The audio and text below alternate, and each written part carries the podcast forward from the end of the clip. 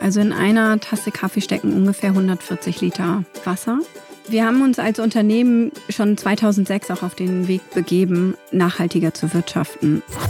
Kommt mir auch schon so vor, dass natürlich der Verbraucher insgesamt immer auch aufgeklärter wird. Ne? Also dass natürlich immer genauer auch hinterfragt wird. Also vor noch nicht allzu langer Zeit hat man über diese Wasserkrise noch nicht so dolle gesprochen oder virtuelles Wasser hören vielleicht Leute jetzt immer noch zum ersten Mal. Und von daher glaube ich schon, dass wir als Konsumenten mehr und mehr in der Lage sind, auch die großen Unternehmen in eine nachhaltige Zukunft mitzunehmen.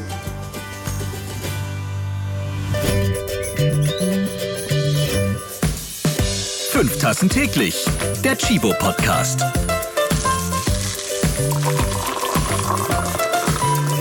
Herzlich willkommen. Schön, dass ihr wieder dabei seid. In diesem Podcast verbinden wir Nachhaltigkeit und Kaffeeliebe. Und heute wird es nass. Wir sprechen über Wasser, denn das wird immer knapper. Leben ohne Wasser, das ist undenkbar. Kaffee ohne Wasser natürlich auch, denn Kaffee braucht nicht nur zur Zubereitung Wasser, sondern auch im Anbau ganz viel. Haben wir auf unserem blauen Planeten nicht genug von diesem Lebenselixier? Ja, das könnte man denken, stimmt aber nicht. Das meiste Wasser ist nämlich Salzwasser. Zwei Drittel der Erde sind damit bedeckt und nur 0,3 Prozent sind Süßwasser. Und nur das können wir trinken. Mit dem Klimawandel wird Wasser noch weniger und damit kostbarer. Wir haben es selbst im Sommer erlebt, es regnet viel zu wenig. Die deutschen Wiesen versteppen. Die sehen nicht mehr grün oder saftig aus. Ja, und dabei leben wir in Deutschland noch in einem der wasserreichsten Länder der Welt. Die Bedeutung für Wasser auf der Welt nimmt mit seiner Verknappung immer weiter zu. Als Trinkwasser, aber auch für Landwirtschaft und Industrie. Dabei spielt uns der Klimawandel nicht gerade in die Karten. Die Sommer 2018, 2019 und 2020, die waren sehr trocken und gehörten zu den heißesten Sommern seit Beginn der Messung.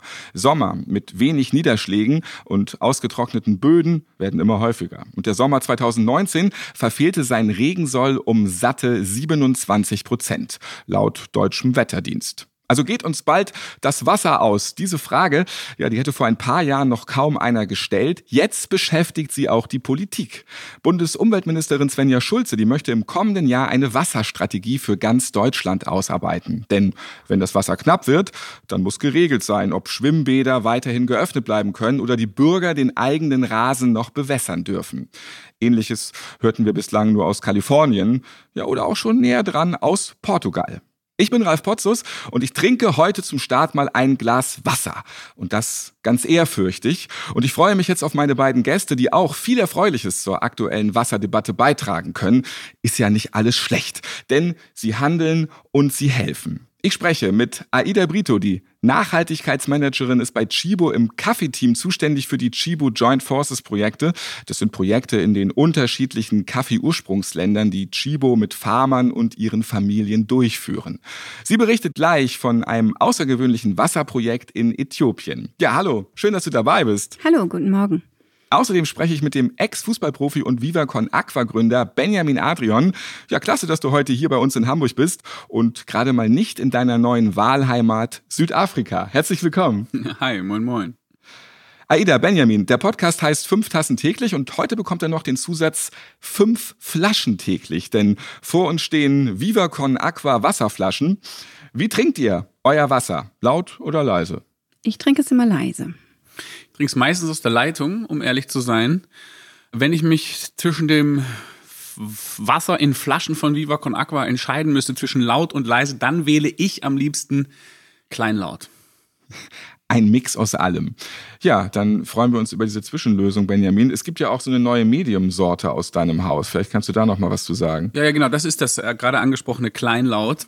Das gibt's noch gar nicht so lange. Von daher, äh, ja, laut leise war von Anfang an schon da. Dann Kleinlaut kam irgendwann dazu. Aber ja, um ehrlich zu sein, ist tatsächlich so. Ich wähle Leitungswasser. Gerade hier in Hamburg haben wir ja hervorragende Qualität, auch direkt aus der Leitung. Von daher muss es uns ja immer auch klar sein, dass natürlich die ökologischste Variante für den Wasserkonsum der aus der Leitung ist. Und deswegen also verzichte ich darauf, schwere Flaschen aus dem Supermarkt zu mir nach Hause zu schleppen. Hast du auch so einen Sprudler dann, äh, wo du dann deine Kohlensäure mit reinballerst? Nö, ach egal. Ich trinke es dann halt leise. Ist ja tatsächlich sehr interessant. Ich habe mir das mal angeguckt, die Ökobilanz von diesen Sprudlern, also von diesen, ich nenne jetzt keine Marken, ne, aber von diesen ganzen Geräten, wo man das dann so aussprudelt und so Da muss man fünf Jahre lang jeden Tag ein Liter draus trinken, damit die in der CO2-Bilanz wieder besser sind als tatsächlich die gleiche Menge aus Mineralwasserflaschen. Ist ja auch eine interessante Info. Man denkt so, oh, man ist so super grün unterwegs und spart ganz viel CO2, aber natürlich braucht dieses Gerät für die Herstellung und für diese ganzen Kartuschen, die man dann da reinsteckt und so weiter und so fort. Von daher fünf Jahre, ein Liter am Tag. Erst dann wird es zu einer positiven Klimabilanz. Ist eine interessante Info. Ist eine heftige Info. Wäre auch mal wieder interessant zu wissen, wie viel jetzt für so eine Kiste Wasser, die man dann vielleicht schleppt und kauft, dann verbraucht wird.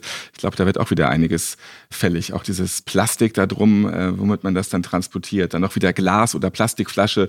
Ja, aber Hauptsache, wir trinken. Und das Leitungswasser, wie du schon gesagt hast, ist bestimmt der beste und momentan auch gesündeste Weg, den wir auf jeden Fall für unser Wasser wählen können.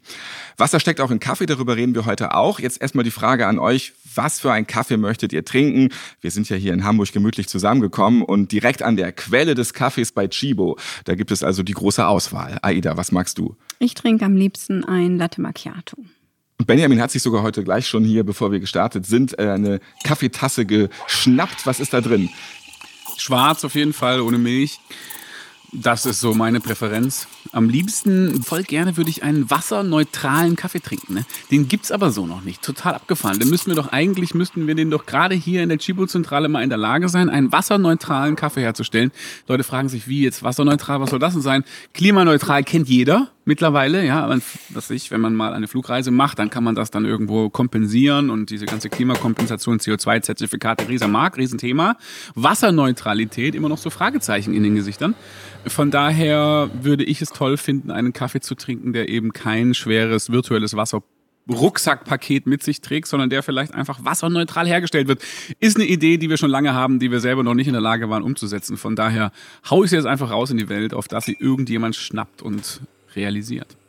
Aida, ich sehe schon die, die Nachhaltigkeitsbeauftragten von Chibo jetzt mit großen Augen, die gucken sich schon gegenseitig an. Aber zwei im weißen Kittel sausen jetzt ins Labor. Ja. Die, die, gehen ran, sofort. Jetzt. Können wir vielleicht mal gemeinsam dran arbeiten? Ich, wir haben es ja auch nicht richtig ausgeklügelt. Man müsste da sicherlich auch mit wissenschaftlichen Partnern nochmal rangehen und so. Also die Tatsache ist ja, dass natürlich in so einem Kaffee, da kommen wir vielleicht ja auch gleich nochmal drauf, dass der ja relativ viel Wasser braucht in seiner Produktion. So, die werden wir nicht komplett ausschalten können, dass da Wasser drin ist. Man kann ihn vielleicht etwas wasserarmer produzieren, indem man ihn vielleicht nicht wäscht und so weiter und so fort. Ich habe auch noch nie eine Produktion von innen gesehen sozusagen, von daher bin ich da auch kein Experte. Aber man müsste ja dann wohl mal genauer angucken, wo das Wasser daherkommt, wie man das dann produziert, wie man das Wasser vielleicht dann auch wiederverwendet und so weiter und so fort. Das heißt, die Produktion müsste natürlich bestmöglich wasserarm und wasserfreundlich optimiert sein, um dann im nächsten Schritt zu überlegen, natürlich über diesen Verkaufspreis wieder in irgendeiner Weise Wasser wieder zurückzuführen oder aufzuforsten oder wie auch immer oder vielleicht den Menschen zur Verfügung zu stellen, wo es vorher keins gegeben hat. Ja, oder wieder Wasser aufzufangen, Regenwasser aufzufangen zum Beispiel, damit die Leute das trinken können. Irgendwie so. Und daraus müsste man eine Rechnung machen, damit dann nachher die Bilanz bei Null ist. Wenn in einem halben Jahr Chibo mit einem wasserneutralen Kaffee kommt, ohne dass Viva Con Agua davon was abbekommt, dann es ist, es ist letztendlich ein Bewerbungsgespräch. Ihr ja. hört es ja. schon. Ja, Kommen Sie einfach auf mich zu. Ja, genau. da könnten wir tatsächlich mal gemeinsam gucken. Also in einigen unserer Projekten gehen wir ja schon auch in Trainings über, damit die Farmer auch lernen, wie sie den Boden kultivieren müssen, um die Pflanze ordentlich wachsen zu lassen. Ähm, und da gehört natürlich auch die Wasserverwendung mit dazu. Also vielleicht wäre das mal ein Laborprojektchen, was wir uns von hier ab jetzt mit auf den Weg geben könnten. Das wäre doch mal eine interessante Sache. Ihr hört schon, Benjamin sprudelt wie ein Glas Wasser mit ganz vielen Ideen. Das macht er schon seit Jahren, damit die Welt ein Stückchen besser wird. Und du trinkst jetzt ja auch hier Kaffee. Das heißt auch mit gutem Gewissen. Du hast eben im Nebensatz schon mal das äh, virtuelle Wasser erwähnt. Darüber reden wir nachher nochmal ausführlich, was das genau eigentlich ist. Aber du trinkst Kaffee, obwohl das ja auch im Anbau reichlich Wasser verbraucht. Ja, ich ehrlich gesagt liebe auch Kaffee. Ich mag Kaffee sehr gerne. Von daher bin ich da auch ein bisschen in Anführungszeichen inkonsequent. Auf der einen Seite natürlich zu wissen, dass es gar nicht immer so ja, unproblematisch ist, den Kaffee, je nachdem, wo er auch angebaut wird, wie er hergestellt wird, dann so zu genießen. Aber ehrlich gesagt, erwischt. Ab und zu mag ich auch mal gerne eine Tasse Kaffee. Benjamin, viele kennen dich noch als Fußballer. Jetzt bist du einer der bekanntesten Wasseraktivisten Deutschlands. Dein Werdegang ist außergewöhnlich. Als Mittelfeldspieler hast du beim VfB Stuttgart gekickt, bei Eintracht Braunschweig und zuletzt beim legendären Hamburger Fußballclub FC St. Pauli. Da hast du knapp das legendäre Spiel gegen den FC Bayern München verpasst. Ich sage nur Weltpokalsieger, Besieger. Das war 2002. Und da war ich in der Bundesliga für den FC St. Pauli der Entertainment-Onkel, der Stadionsprecher da vor Ort. Und dieser Bayern-Sieg, der halt bis heute nach. Du bist dann drei Jahre später zum Millern-Tour gekommen. War das in Hamburg deine schönste Fußballzeit? Und hast du auch noch so ein Weltpokalsieger-Besieger-T-Shirt im Schrank? Als Schlafshirt vielleicht. Nee, ich habe auch kein Retter-T-Shirt ähm, im Schrank. Das kam dann auch noch. ja.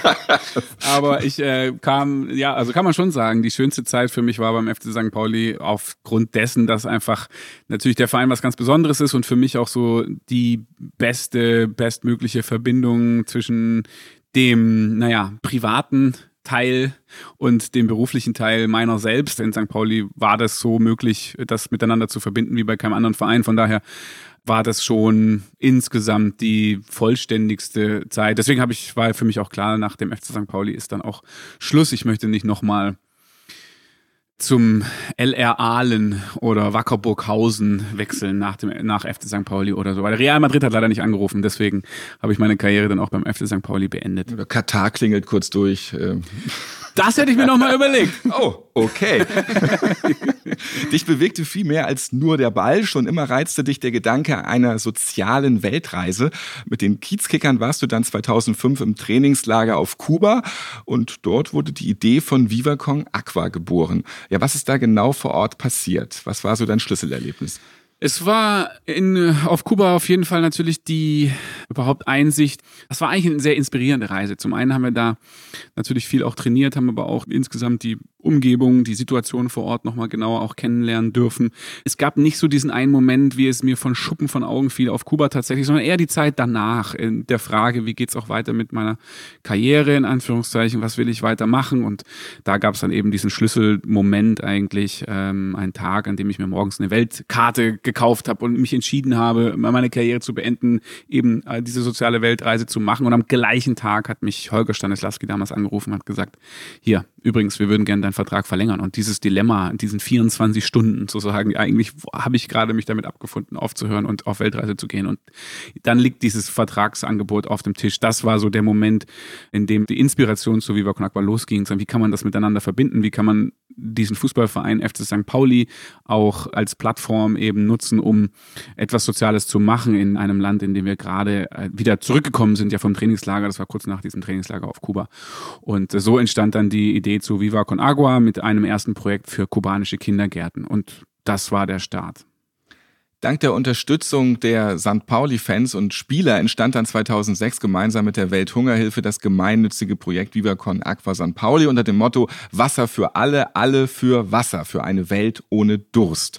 Ja, da versorgt der Verein jetzt seit knapp 15 Jahren weltweit Schulen und Kindergärten mit sauberem Trinkwasser, baut Brunnen, sanitäre Anlagen sowie Hygieneeinrichtungen und ermöglicht Schulungen und Ausbildung. Ganz wichtig, dass es da weitergeht mit dem Wasser. Es muss fließen und Benny Adrians Wasserprojekt hat inzwischen rund drei Millionen Menschen weltweit erreicht. Das ist ja also wirklich eine richtig krasse Zahl. Hättest du dir das damals so ausmalen können? Und ja, wie ist das, wenn man durch seine Arbeit erlebt, dass viele, viele Kinder durch sauberes Wasser gesund bleiben können?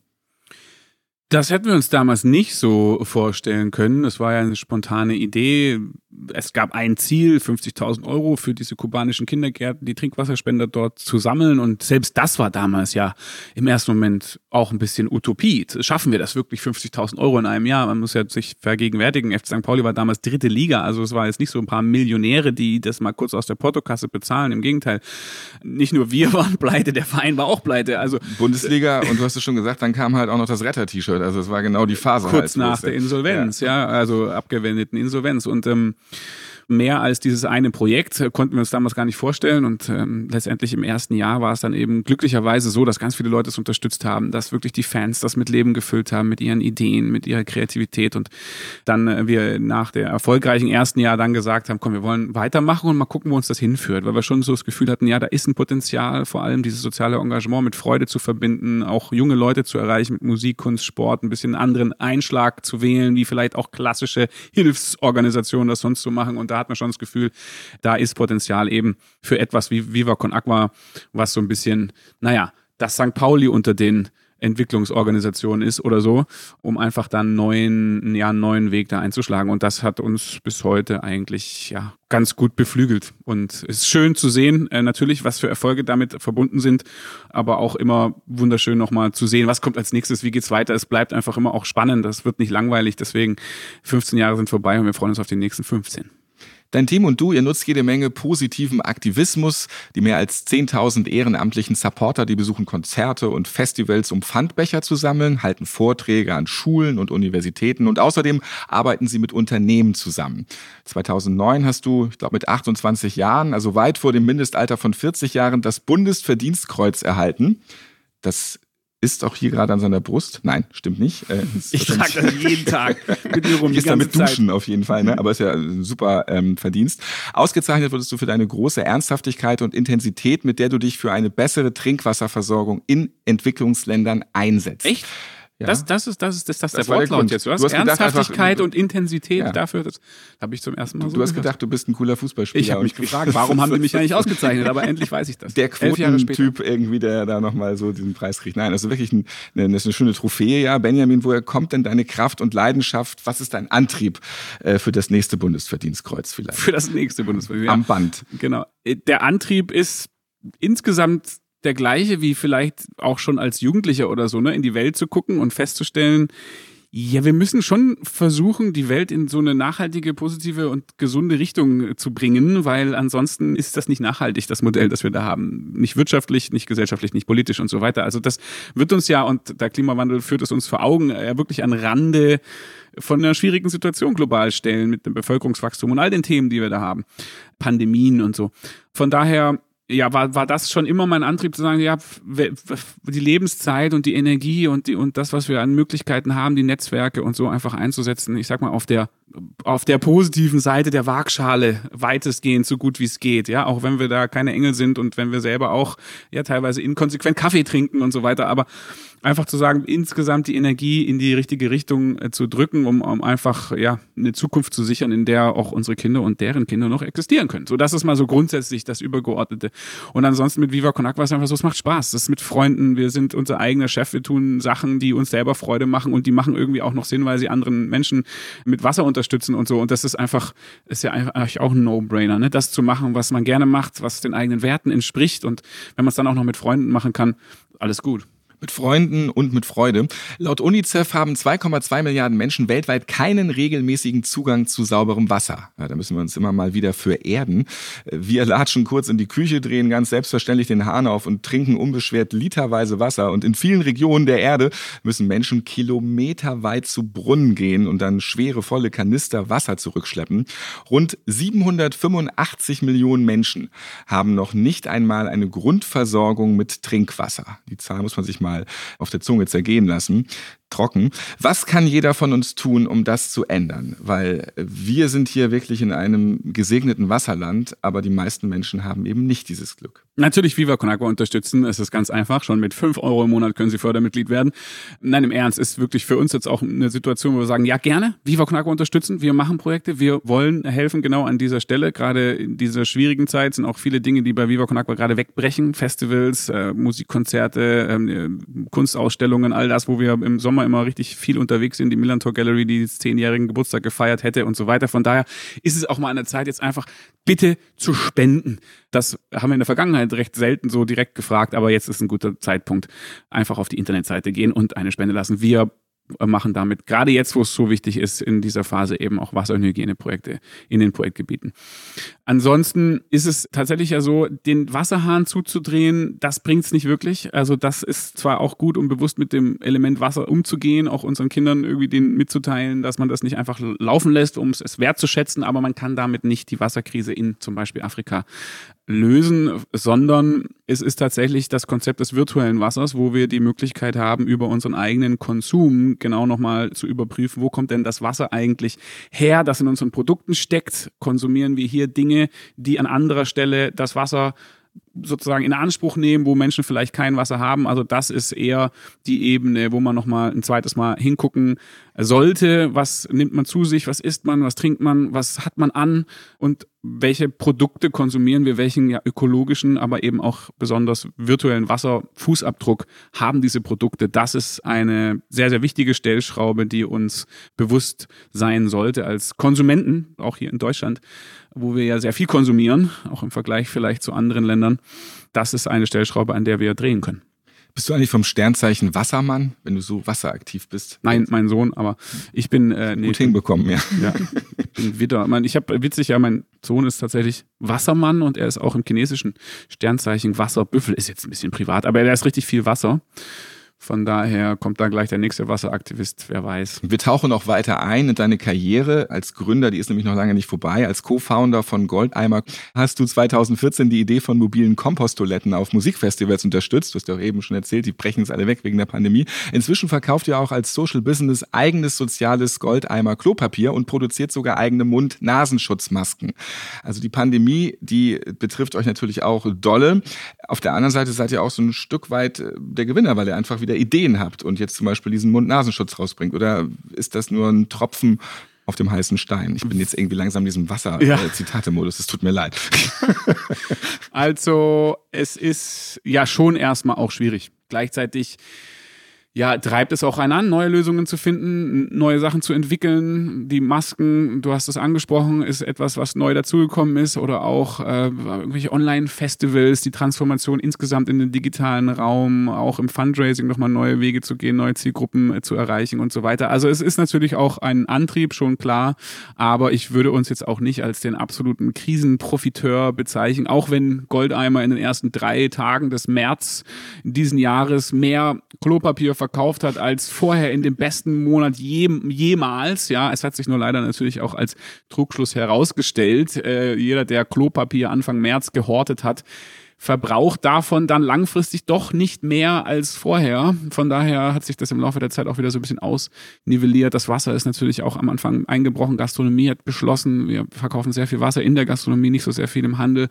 Von daher war das auch ein Schlag in dem Bereich. Die Festivals fallen aus. Also es ist ein gemischtes Bild. Insgesamt können wir froh sein, dass nach 15 Jahren wir eine gewisse Stabilität haben, dass es so sein wird, dass es uns nicht existenziell bedrohen wird, dass wir auch Dinge planen, auch langfristig planen, äh, wo wir sicher sein können, wir werden als Viva Con Aqua Goldeimer und als Viva Con Aqua Familie insgesamt einfach überleben. Das ist erstmal wichtig. Ja, alles andere ist aktiver Modus, irgendwie damit umzugehen, neue Wege zu finden und dann auch natürlich darauf zu hoffen, dass es irgendwann einen Moment gibt, wo diese Pandemie hinter uns liegt. Diese Hoffnung habe ich persönlich nicht aufgegeben. Andere, die so ein bisschen sagen, ja, aber dann kommt doch sofort die nächste und so weiter und so fort. Ich habe da die Hoffnung, dass es irgendwann für uns mindestens mal hier in Deutschland einen Moment gibt, wo eine Impfung da ist und wo wir dann einfach das mal für den Moment wirklich hinter uns lassen können. Und ich freue mich ehrlich gesagt auf die erste Festivalsaison nach Covid-19, weil es wird sicherlich die euphorischste, die es jemals gegeben hat. Und dann kann man auch wieder Pfandbecher an Viva Con spenden, da werden wir sicherlich mit dabei sein. Von daher bin ich da Optimist, dass es auch eine Zeit nach Corona geben wird. Du hast es auch eben erwähnt, die Festivals und dass ihr auch äh, Livestreams gemacht habt, so digitale Festivals. Da war eins dabei, das ging 36 Stunden live. Also das war ja ein absolutes Mammutprojekt. Was war das genau? Absolutes Mammutprojekt innerhalb von drei Tagen organisiert. Mein guter Freund äh, und Mitgründer Michael Fritz, der hat das aus seinem Keller heraus entfesselt.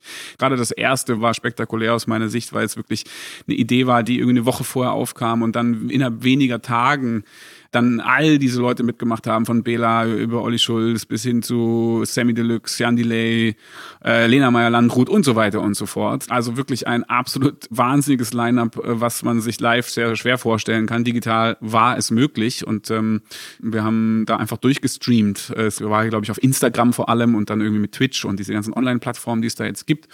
Und es sind dann insgesamt über 50.000 Euro zusammengekommen, auch für die Wasserfilter in Uganda zum Beispiel.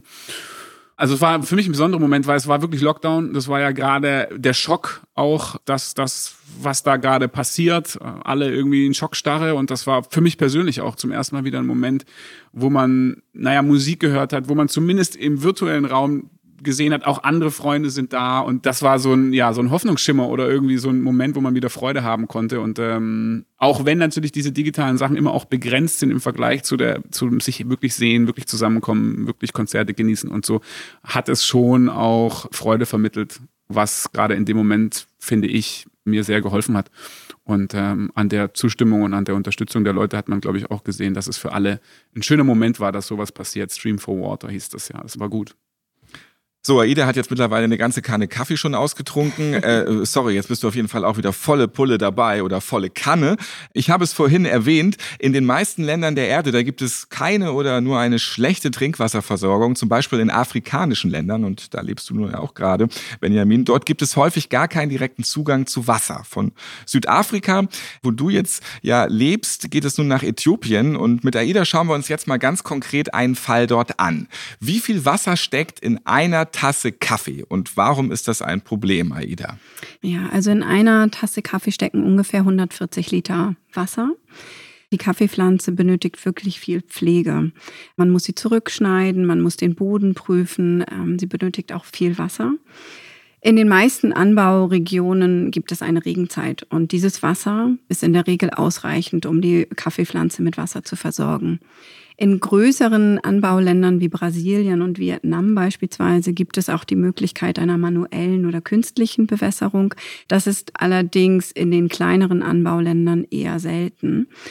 Wir produzieren, und das hast du vorher ja schon gesagt, oder der Kaffee wird angebaut in Ländern, wo Wasser sowieso sehr knapp ist und deswegen ist es auch ein Problem. Gott sei Dank ist es allerdings so, dass die Regenfälle ausreichend sind, um die Kaffeepflanze zu bewässern. Man kann das ja vielleicht anders machen, äh, sind Schulungen von kleinen Kaffeefarmern deshalb so wichtig, weil der meiste Kaffee kommt ja nun mal von Kleinfarmern. Genau, in den meisten Anbaugebieten liegen die Größen der Farmen zwischen ein und zwei Hektar. Viele Kleinfarmer haben in ihrem Garten sozusagen Kaffeepflanzen. Und die haben meistens nicht die Möglichkeit, irgendein Wissen zu generieren, Trainings zu bekommen. Und deswegen ist es sehr, sehr wichtig für uns auch in den Chibo Joint Forces Projekten, diese Bauern zu unterstützen, ihnen Wissen und Know-how an die Hand zu geben, damit sie den Kaffeeanbau langfristig nachhaltiger gestalten können. Und dazu gehört natürlich auch das Thema Wasser. Und Chibo engagiert sich nun konkret in Äthiopien. Warum da? Äthiopien ist für uns ein wichtiges Land, weil wir unseren Bio-Kaffee aus Äthiopien beziehen. Und das ist das Schöne an dem Unternehmen Chibo. Wir versuchen, den Menschen vor Ort etwas zurückzugeben. Was für mich immer und in meiner Karriere oder meinen Aufgaben hier bei Chibo mal sehr wichtig war, ist, die Leute von vor Ort zu integrieren und zu involvieren. Ich bin fest davon überzeugt, dass Projekte immer nur dann einen großen Erfolg haben, wenn die Leute mitentscheiden dürfen. Und wir machen ein Projekt in Äthiopien, weil aus den Communities, also aus den beiden Dörfern, wo wir unseren Kaffee herbeziehen, die den Wunsch geäußert haben, mehr Zugang zu sauberem Trinkwasser zu erhalten. Wie unterstützt ihr jetzt konkret dort den Bio-Café und es gibt ja auch so ein Brunnenprojekt? Genau, richtig. Wir haben uns ähm, nach der Äußerung des Wunsches der Communities dazu entschlossen, zwei Brunnen dort zu bauen, um den Bewohnern dieser Dörfer, das sind ungefähr 17.000 Menschen, den Zugang zu sauberem Trinkwasser zu ermöglichen. Wir haben das natürlich nicht hier alles aus Hamburg alleine gemanagt, sondern was für uns in diesen Projekten immer sehr, sehr relevant und wichtig ist, ist, dass wir mit guten Partnern vor Ort arbeiten. In diesem Falle haben wir mit einer Charity-Organisation, die Buna Kela heißt, zusammengearbeitet. Sie haben versucht, Organisationen zu finden, die die Bohrlöcher bohren, die die Solarpumpen bestellen, etc. pp., die die Implementierung quasi übernehmen, ähm, organisiert haben. Und was ist jetzt ein WASH-Projekt? Ist es das oder ist es noch was anderes? Weil mhm. das macht ihr ja auch. Genau, der Brunnenbau an sich ist nur ein Teil des WASH-Projektes. WASH steht für Water, Sanitation and Hygiene, also Wasser, sanitäre Anlagen und Hygieneeinrichtungen.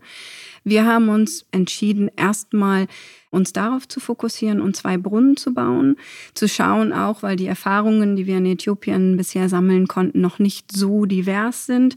Wie funktioniert das mit dem Partner?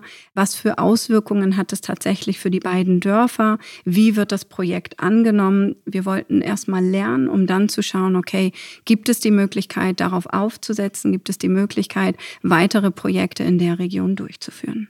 Benjamin, macht ihr auch so sowas in der Art? Weil du machst ja irgendwie alles Ja, wir sind schon fokussiert auf Wasser. Ähm, also Wash tatsächlich auch.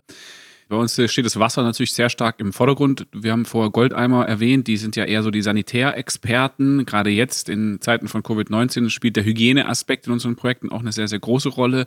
Von daher ist es immer die Kombination aus Wasser, Sanitär und Hygiene, wie das gerade schon erwähnt worden ist.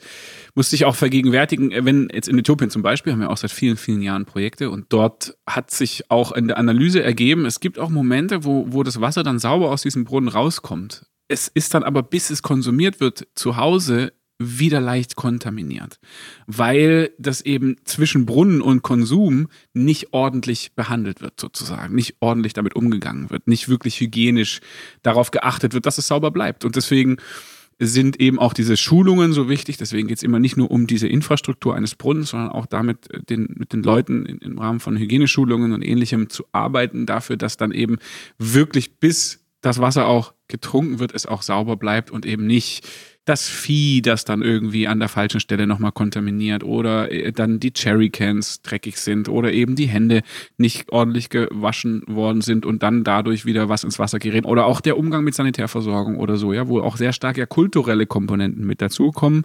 Das heißt, das ist, glaube ich, vielleicht auch für die Hörer da draußen mal sehr, sehr interessant, dass, naja, teilweise mehr als 50 Prozent in die Soft-Komponente hineinfließen, weil die eben eine extrem sehr, sehr wichtige Rolle spielt. Und wer weiß, vielleicht ja auch nachhaltiger eigentlich die Situation verbessert, weil so ein Brunnen, der geht vielleicht auch mal kaputt. Bestenfalls wird der gewartet und hat man den eh schon so nachhaltig das System aufgebaut, dass der dann auch da weiter bestehen kann. Aber so Infrastruktur, irgendwann ist sie vergänglich und dann das Verhalten der Menschen oder auch die Kenntnis und die Einstellung der, der Menschen zu diesen Sachen zu verändern, hat dann vielleicht den nachhaltigsten Effekt, gerade wenn man früh anfängt mit den Kindern. Die haben da keinen deutschen TÜV. Aber jetzt mal ähm, auch ohne Witz, warum fällt es den Menschen vor Ort so schwer, selbst Brunnen und Leitung zu bauen? Also ich würde es natürlich auch überhaupt gar nicht können. Ich habe zwei linke Hände, aber gibt es da noch irgendwie so einen anderen Grund? Es, es, ist schon so, also das haben wir auch gerade gehört, es sind lokale Partner, die die Sachen dann auch umsetzen. Bei uns ja auch. Es ist jetzt nicht so, dass wir da hingehen und, und buddeln da einen Brunnen. Das wäre verheerend. Also meine Brunnenbohrkenntnisse, die halten sich wirklich in Grenzen. Von daher sind es die Menschen vor Ort, die das am Ende des Tages machen. Man muss sich das nur mal genau angucken. In Äthiopien, da sind das Tiefbohr Brunnen, die gehen bis zu 80 Meter in die Tiefe. Da kann man nicht einfach als Community, also wenn du sagst, ich hätte gerne einen Brunnen bei mir zu Hause, 80 Meter in die Tiefe, da musst du auch erstmal irgendjemanden anrufen, weil das geht nicht alleine. So, das heißt, man braucht ein Bohrgerät, man muss da runterbohren, man muss das, das muss dann mit so einer Handpumpe versehen werden oder mit anderen Pumpen und das ist dann schon auch eine technische Leistung sozusagen, braucht man Experten. Ja? Und diese Experten gibt es auch vor Ort, klar, das sind lokale Partner, das sind lokale auch Unternehmen. Teilweise gibt es das Equipment. Jetzt, wir haben zum Beispiel so ein Bohrgerät, Johns Rick heißt der, gespendet von einem Mann hier aus Hamburg, der fährt durch Äthiopien und bohrt einen Brunnen nach dem anderen. Und das ist halt, das sind dann zwei LKWs, da ist ein riesengroßes Bohrgerät hinten drauf und so weiter. Und den mussten wir schon auch importieren. Der wird leider noch nicht hergestellt in Äthiopien. Also das sind dann so die technischen Beschränkungen.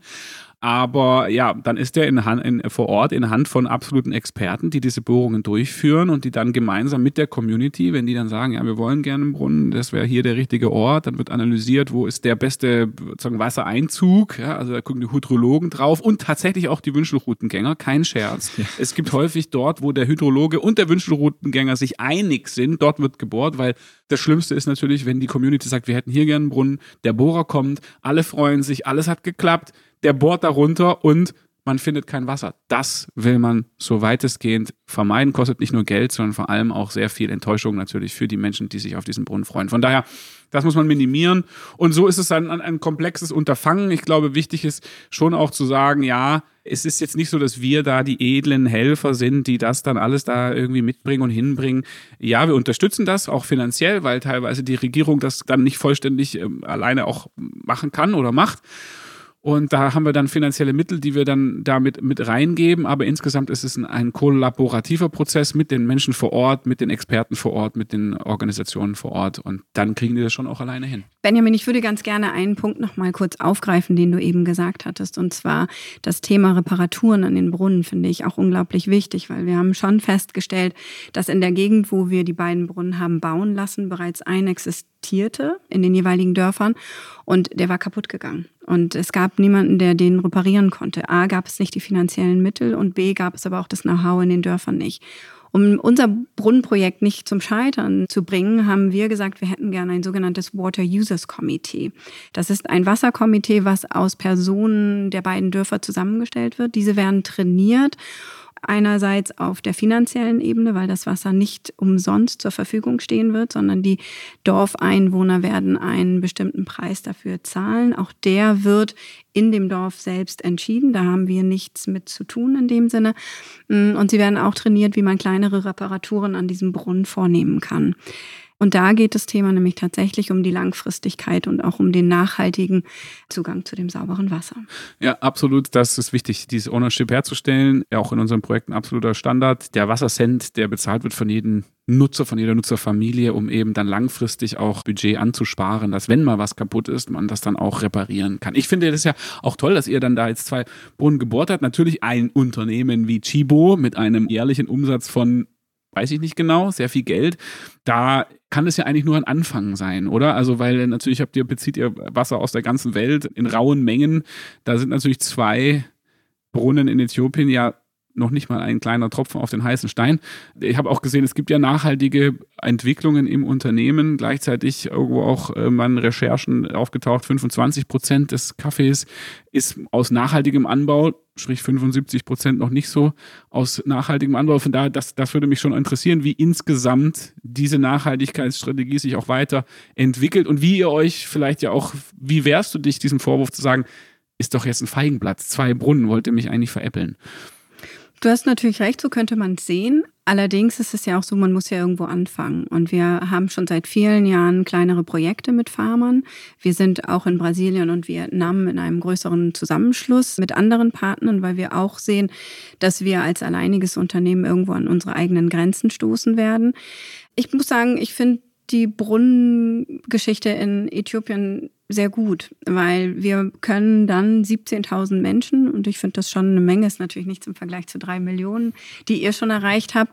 Nichtsdestotrotz ist es halt eine Herangehensweise. Und ich hatte ja eingangs auch schon gesagt, dass wir daraus lernen möchten und dass wir schauen möchten, inwieweit wir das vielleicht sogar noch weiter ausbauen können. Du erwähntest die 25 Prozent, das sind Kaffees aus zertifizierten Lieferketten. Und wir versuchen schon auch noch darüber hinaus zu gehen. Wir wissen schon, dass Zertifizierungen wichtig sind und für die Glaubwürdigkeit und sie uns eine gute Ebene gegeben haben. Und wir möchten aber darüber hinaus noch gehen. Das heißt, wir haben derzeit mehrere Chibu Joint Forces Projekte, wo wir versuchen, Dinge zu lernen, wo wir die Bedürfnisse der Farmer integrieren, wo wir gucken, was ist wirklich notwendig vor Ort. Und das ist schon auch aufwendig und wir brauchen auch eine gewisse Zeit, um dann weiter zu lernen. Ich gehe sehr stark davon aus, dass wir immer mehr Projekte machen werden, immer stärker uns in diese Thematik auch integrieren werden kommt mir auch schon so vor, dass natürlich der Verbraucher insgesamt immer auch aufgeklärter wird. Ne? Also dass natürlich immer genauer auch hinterfragt wird. Also äh, vor noch nicht allzu langer Zeit hat man über diese Wasserkrise noch nicht so dolle gesprochen oder virtuelles Wasser hören vielleicht Leute jetzt immer noch zum ersten Mal. Und das sind ja teilweise neue Informationen. Von daher glaube ich schon, dass ja der Druck von dem Verbraucher auf diese nachhaltige Produktion, nicht nur beim Kaffee, sondern generell, natürlich weiter steigen wird. Könnt mir vorstellen, dass das ja auch ein Treiber für Unternehmen wie zum Beispiel Chibo sein muss, sich letztendlich auch da dem Konsumenten äh, dann sozusagen auch anzunähern. Das ist ja meine Hoffnung so ein bisschen, auch an große Unternehmen. Ja, wenn die was können, ja, dann ist es sozusagen sich anzupassen, auch anzupassen an das, was letztendlich der Konsument will und so weiter und so fort. Und naja, das ist so meine Hoffnung, dass das eben dass wir als Konsumenten mehr und mehr in der Lage sind, auch die großen Unternehmen in eine nachhaltige Zukunft mitzunehmen. Wobei man manchmal auch hofft, dass die Unternehmen diesen Weg von sich aus voran und vorausgehen und nicht warten, bis sie dazu gezwungen werden. Wir haben uns als Unternehmen schon 2006 auch auf den Weg begeben, nachhaltiger zu wirtschaften. In den Kaffee-Ursprungsländern haben wir mittlerweile 45.000 Farmer erreicht. Und wie ich eingangs sagte, ist es nicht immer ganz einfach, weil die ja sehr verstreut sind und es sehr kleine Anbauflächen sind, die sie haben. Und die Chibo Joint Forces beispielsweise machen wir schon seit 2009 und schrittweise werden wir die Farmerzahl erhöhen. Aida, in einem anderen Projekt von euch in Kenia, da mussten die Menschen ursprünglich täglich kilometerweit Wasser schleppen. Vor allem die Frauen haben das da gemacht. Chibo hat den Bau dann einer Wasserleitung unterstützt und die Frauen sagten dann aber, wir müssen selber bauen und verlegen, sonst ist uns das nichts wert. Wie erklärst du dir das? Also ich war damals, als dieses Projekt initiiert worden ist, noch nicht mit an Bord. Kann also nicht wirklich sagen, warum genau diese Frauen diese Äußerung äh, getätigt haben. Allerdings habe ich, als ich das Watch-Projekt in Äthiopien übernommen habe, viele Gespräche geführt mit Kollegen aus Tansania, beispielsweise mit anderen Experten, die auch Brunnen schon gebaut haben und habe dann herausgefunden, dass fast 70 Prozent aller Brunnenprojekte scheitern. Und ein Grund, der ganz häufig genannt wurde, ist, dass die Leute vor Ort nicht mit eingebunden werden. Ich gehe sehr stark davon aus, dass die Frauen auch genau das meinten. Interessant fand ich, dass in Tansania das Wort umsonst und wertlos das gleiche Wort ist. Das heißt, die Bedeutung kann man da vielleicht auch schon ableiten. Nun ist Kenia nicht Tansania, das ist mir durchaus bewusst. Nichtsdestotrotz gehe ich einfach davon aus, dass es eine ähnliche ähm, Herangehensweise einfach ist. Und ich kenne es von mir beispielsweise auch, wenn ich mir irgendwas früher gewünscht habe und ich mein Taschengeld quasi beiseite gelegt habe, um mir etwas Größeres zu kaufen, dann bin ich mit der Sache einfach vorsichtiger umgegangen, als wenn meine Eltern es mir einfach geschenkt haben. Das ist für mich ziemlich ähnlich. Ja, ich glaube auch, dass die Sense of Ownership, ja, also das Gefühl, es ist meins, ich habe damit was zu tun, ich habe auch Verantwortung, das zu pflegen, ist natürlich total wichtig und eben nicht dieses, ja, da kommen irgendwie, also man muss sich ja auch vorstellen, ne, dieses Charity-Ding ist ja auch häufig mit so einem, hat ja häufig auch so ein Machtgefälle, Anführungszeichen. Da kommt der edle, häufig dann weiße Spender, der dann, ne, dann vor Ort sozusagen. Man fühlt sich missioniert auf einmal. So, dieser ganze Kontext, den müssen wir natürlich berücksichtigen. Es gibt ja auch viele, die sagen, man muss total aufpassen, dass man nicht Leute abhängig macht mit Spenden Kunden einfach so. Und gerade wenn das dann so ist, dass jemand kommt und sagt, ich baue euch da jetzt einen Brunnen, ihr müsst irgendwie gar nichts dafür tun und äh, dann, wer weiß, vielleicht beschäftigt man sich ja auch nicht intensiv damit. Das heißt, man stellt den vielleicht auch an der falschen Stelle auf oder man weiß eben dann vor Ort gar nicht, wie der verwendet wird oder repariert wird oder oder oder. Von daher, das muss schon eingebettet werden. Und der Prozess insgesamt von der Planung über die Umsetzung bis dann auch zur Pflege hinterher, da muss eben klar sein, das muss Hand in Hand mit den Menschen vor Ort passieren, mit lokalen Strukturen muss es eingebettet sein, tatsächlich auch ja mit der lokalen Regierung irgendwie äh, zumindest angedockt sein, um überhaupt auch erstmal ursprünglich herauszufinden, wo ist denn der größte Wasserbedarf. Das sind ja dann doch lokale Strukturen, die als Kommunikationskette das dann melden, äh, wo man dann rausfindet, ah, okay, das ist also offensichtlich ein Gebiet, wo viele Menschen sich melden und sagen, wir brauchen Wasser. Und von daher, das muss schon deutlich in die lokalen Strukturen eingebettet sein und kann nicht wie so ein UFO landen. Das habe ich auch schon gesehen. Gibt es unterschiedliche Qualitäten von Projekten. Das ist auch ganz wichtig. Ich habe auch schon äh, Zisternen von Organisationen gesehen, die wurden einfach so abgestellt auf dem Schulcampus. Ja, äh, da war schon eine Zisterne. Das war eigentlich gar nicht das Thema. Und aber Hauptsache, man kann sagen, check, wir waren da, wir haben die Zisterne ausgeliefert, aber nachhaltig ist das nicht. Von daher gibt es da deutliche Qualitätsunterschiede, muss man ganz genau hingucken und ähm, auch ja dafür sorgen, dass es eben vor Ort wirklich so ist, dass die Menschen das sich dafür verantwortlich fühlen und das für sie wirklich dann auch deren Bedarf dann trifft. Und deswegen haben wir tatsächlich auch die Communities gefragt, wo sie denn die Brunnen gebaut haben möchten, wie viele Zugänge notwendig wären. Und es werden sowohl die Einwohner als auch eine Schule davon profitieren. Und für mich ist es in allen Projekten immer wichtig, dass die Stimme derjenigen zu hören ist, die am Ende von dem Projekt auch profitieren sollen, sag ich mal. Stärker als Kaffee ohne Kaffee geht es nicht, zumindest für 89 Prozent der Deutschen. Das sind ja mal fast alle. Und auch bio- und nachhaltig gesourceter Kaffee wird immer beliebter. Gut 48 Prozent trinken ihn täglich oder mehrmals wöchentlich. In unserer Podcast-Rubrik trifft Karina Schneider regelmäßig auf einen Kaffeeexperten von Chibo und klärt die Frage, Espresso oder Filterkaffee, gesüßt oder mit Milch, Togo oder am Tresen, macht Kaffee mich wirklich wach? Das ist Wissen einfach stärker als Kaffee. Und heute klären Karina Schneider und Benjamin Wiedegren, welche Rolle Wasser bei der Zubereitung für Kaffee spielt. Hallo ihr zwei. Moin Ralf. Moin moin. Also, wir haben ja heute schon ganz viel über Wasser gehört und gelernt. Kaffee ohne Wasser geht ja gar nicht, Benjamin. Welche Rolle spielt denn Wasser in der Zubereitung für den Geschmack in der Tasse? Ja, tatsächlich eine sehr, sehr große Rolle. Man kann ja sagen, so bummelig 98 Prozent dessen, was ich da trinke, ist eigentlich Wasser. Von daher kannst du dir vorstellen, dass das extrem wichtig ist. Und jetzt gibt es, ich sag mal, unterschiedliche Arten von Wasser, ähm, die natürlich dann auch einen enormen Einfluss haben. Und letztlich ist Wasser das Extraktionsmittel. Mhm. Also alles, was ich im Kaffee schmecken kann, wird durch das Wasser herausgelöst. Mhm. Deswegen kommt dem natürlich dann eine extrem große Rolle. Bei. Ich habe gefühlt zu Hause eher hartes und kalkiges Wasser. Wie schmeckt mein Kaffee dann? Ja, man kann das tatsächlich sehr gut schmecken, die Unterschiede von hartem und weichem Wasser. Bei hartem Wasser ist es so, dass die, ähm, ich, ich sag mal, Säuren im Kaffee oder auch die Fruchtsäuren und die feinen Aromen eher unterdrückt oder gekappt werden. Und äh, dann bei weichem Wasser dann eben im, im Gegenteil, das förderlich ist. Ja, also wenn du dir jetzt vorstellst, du hast einen Kaffee, der vielleicht ganz zarte Nuancen hat und feinere Aromen, ein bisschen frisch, spritzig, angenehme Säure auch hat, das werde ich mit hartem Wasser nicht so gut rausschmecken können, als wenn ich das mit weichem Wasser mache. Verwendest du zu Hause ähm, bei dir oder auch hier bei der Zubereitung nur gefiltertes Wasser oder wie gehst du vor? Ja, das ist tatsächlich unterschiedlich. Wenn ich professionell Kaffee verkoste, dann achte ich darauf, dass ich eigentlich auch immer das gleiche Wasser habe, um mhm. eine Vergleichbarkeit hinzubekommen.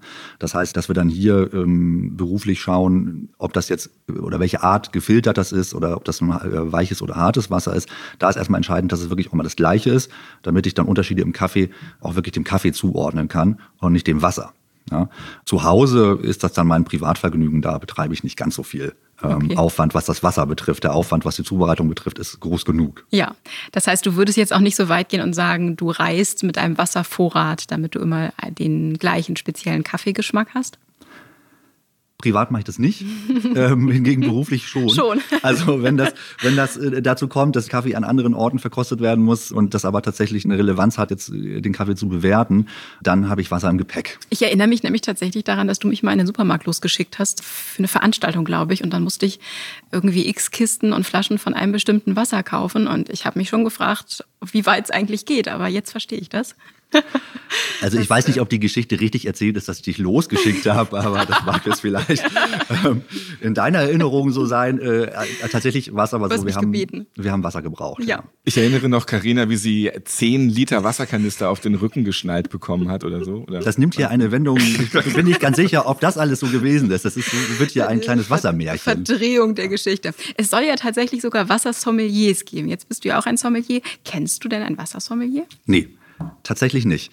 Wäre aber eigentlich ja äh, naheliegend, das mal anzugehen. Aber ja, weiß ich auch gar nicht wieso. Ich, es gibt ja auch Brotsommeliers und Biersommeliers. Ich äh, kenne tatsächlich aber eigentlich überhaupt gar keine Dann Sommeliers. würde ich vorschlagen, suchen wir uns mal ein Wasser- und ein Brotsommelier und bringen den mal in einer Folge mit euch dreien zusammen und verkosten und schlürfen und brechen das Brot und ähm, Guck mal, was dabei rauskommt. Ralf, was meinst du dazu? Finde ich eine gute Idee. Wir schicken dann Karina irgendwo hin, dann kann sie wieder irgendwas holen.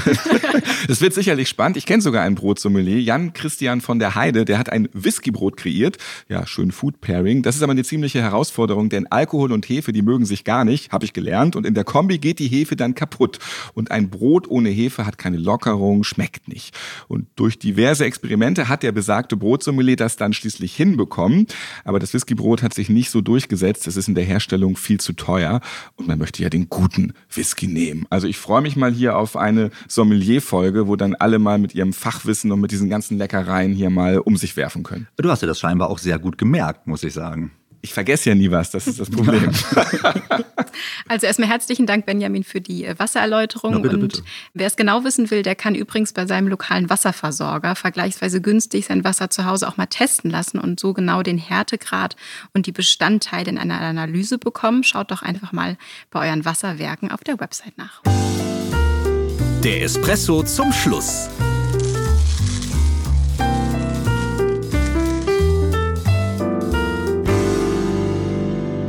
Der direkte Wasserverbrauch, das sind in Deutschland 123 Liter pro Person, macht nur einen Bruchteil unseres täglichen Wasserverbrauchs aus. Der weitaus größere Teil des Wasserverbrauchs kommt durch unseren Konsum von Nahrungsmitteln und anderen Gütern zustande. Der gesamte Wasserverbrauch, bei dem auch das Wasser mit eingerechnet wird, welches für die Produktion der Konsum- und Nahrungsmittel benötigt wird, nennt man den virtuellen Wasserverbrauch. Wir haben heute schon viel darüber gesprochen und jetzt kommt endlich die Erklärung. Der virtuelle Wasserverbrauch in Deutschland Deutschland, der beträgt im Schnitt etwa 4000 Liter pro Person am Tag. Also wesentlich mehr als diese 123 Liter. Allein unser tägliches Essen ist dabei für einen Großteil des virtuellen Wasserverbrauchs verantwortlich. So braucht es 140 Liter Wasser, um eine Tasse Kaffee herzustellen, haben wir vorhin gehört. 184 Liter Wasser für eine Handvoll Tomaten. Für einen Apfel braucht es schon 70 Liter und für ein Kilo Käse tatsächlich 5000 Liter. So, hier, ihr Käseplattenfetischisten. Ne? Also schon beim Frühstück verbrauchen wir richtig viel Wasser. Tomaten, Käse aufs Brot, dazu Kaffee. Zack, 950 Liter Wasser sind weg. Ja, aber es geht noch besser oder vielleicht auch schlechter. Für die Produktion von 1 Kilogramm Avocados braucht man 1000 Liter Wasser und für Rindfleisch müssen gar 15.500 Liter Wasser aufgewendet werden groß Wasser sparen im Haushalt, das brauchen wir eigentlich nicht. Da verballern wir gar nicht so viel. Und wir leben in Deutschland in einem der wasserreichsten Länder der Welt, wie schon im Podcast-Anfang erwähnt. Aber mehr als 70 Prozent des Trinkwassers stammen aus tiefen Grundwasserquellen. Bis auf wenige Kommunenausnahmen ist unsere Trinkwasserversorgung üppig. Und wenn es für die letzten Jahre jedoch weitere dürre Sommer in unserem Land gibt, dann sieht das bald schon anders aus. Auf jeden Fall sollten wir bewusster essen. Das spart Wasser an der richtigen Stelle und jeder kann seinen virtuellen Wasserverbrauch ja auch jetzt mal googeln und generell schauen, was man besser machen kann. Benjamin, weißt du, wieso dein täglicher virtueller Wasserverbrauch so aussieht? Nö, keine Ahnung, habe ich nicht ausgerechnet, müsste man ja sehr genau analysieren. Im Durchschnitt 4000 Liter im Tag, habe ich gerade gelernt. Aber achtest du schon so drauf, wenn du jetzt unterwegs bist, du reißt eine Plastikpackung auf und denkst dir schon wieder, ah, das hätte jetzt nicht sein müssen, dieses Plastik, das ist jetzt schon wieder für meinen virtuellen Wasserverbrauch gerade richtig mies. Also hast du das so im Hinterkopf bei einigen bestimmten Handlungen, die du so machst? Naja, grundsätzlich ja, ähm, ist es schon so, dass ich versuche einigermaßen bewusst durch die Welt zu gehen und zu gucken, was macht man das so. Gerade jetzt auch in Bezug auf Fleisch zum Beispiel versuche ich meinen Rindfleischkonsum auch deutlich zu reduzieren, ja.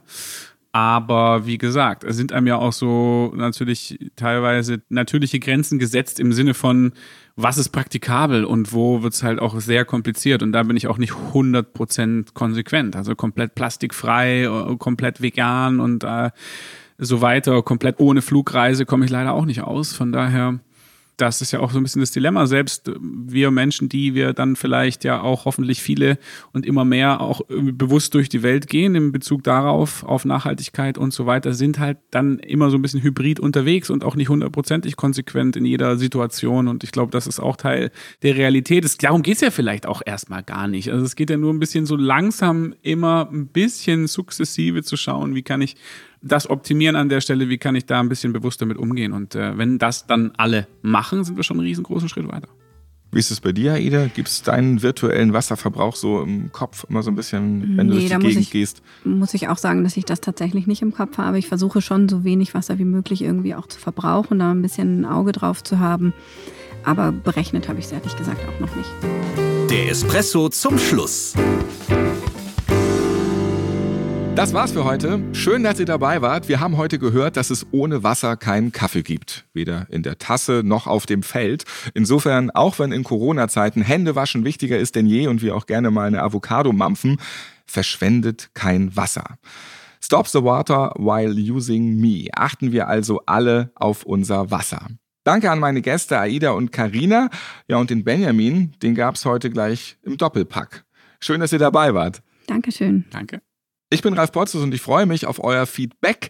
Wenn ihr Fragen oder Anregungen habt, ja, dann schickt gerne eine E-Mail an podcast.chibo.de. In der nächsten Folge, da machen wir ganz langsam, Slow Coffee and Slow Living ist das Motto, wie die Entschleunigung uns zu einem besseren Kaffee- und Lebensglück führt. Ja, das erklärt ein Barista und eine Glücksexpertin in der nächsten, mal eben nachgeschenkt Sonderfolge von fünf Tassen täglich ja, gerne wieder streamen. Wir freuen uns auf euch. Übrigens, alle bisherigen Folgen, die könnt ihr natürlich auf allen Podcast-Kanälen anhören und auch gerne abonnieren. Zum Beispiel bei Spotify, Audio Now oder Castbox. Bis zum nächsten Mal. So, und wir müssen jetzt noch ein bisschen fünf Tassen täglich nachholen. Was gibt's jetzt zum Abschluss noch bei euch zu trinken, Aida und Benjamin? Naja, fünf Tassen am Tag ist ein bisschen viel, ne? auch wenn man mit Namen der Sendung suggeriert, dass das dann ein ganz normaler Verbrauch ist. Ich finde für mich viel zu viel. Von daher, ich habe erst schon eine Kaffeetasse getrunken, das reicht vielleicht auch erstmal, vielleicht noch eine zweite. Aber ansonsten, ich trinke ja so gerne, wenn es heiß ist, in letzter Zeit so ein leckeres Alster, muss ich sagen. Ist so ein kleines Laster geworden, in Anführungszeichen. Wenn es heiß ist, mal ein gutes Alster. Wer weiß, wenn es noch ein bisschen wärmer wird. Wobei heute ist, glaube ich, kein Alsterwetter. Und für alle süddeutschen Hörer, der Mann meint einen Radler. Panache, sagt man in der Schweiz. Aida, was geht bei dir jetzt noch in die Kaffeetasse? Ich trinke tatsächlich auch gar nicht so viel Kaffee, zwei am Tag maximal. Ach Mann, jetzt ähm, macht doch nicht alles kaputt am Ende. ähm, ich bleibe jetzt bei Wasser beziehungsweise bei Kräutertee. Fünf Tassen täglich. Der Chibo Podcast.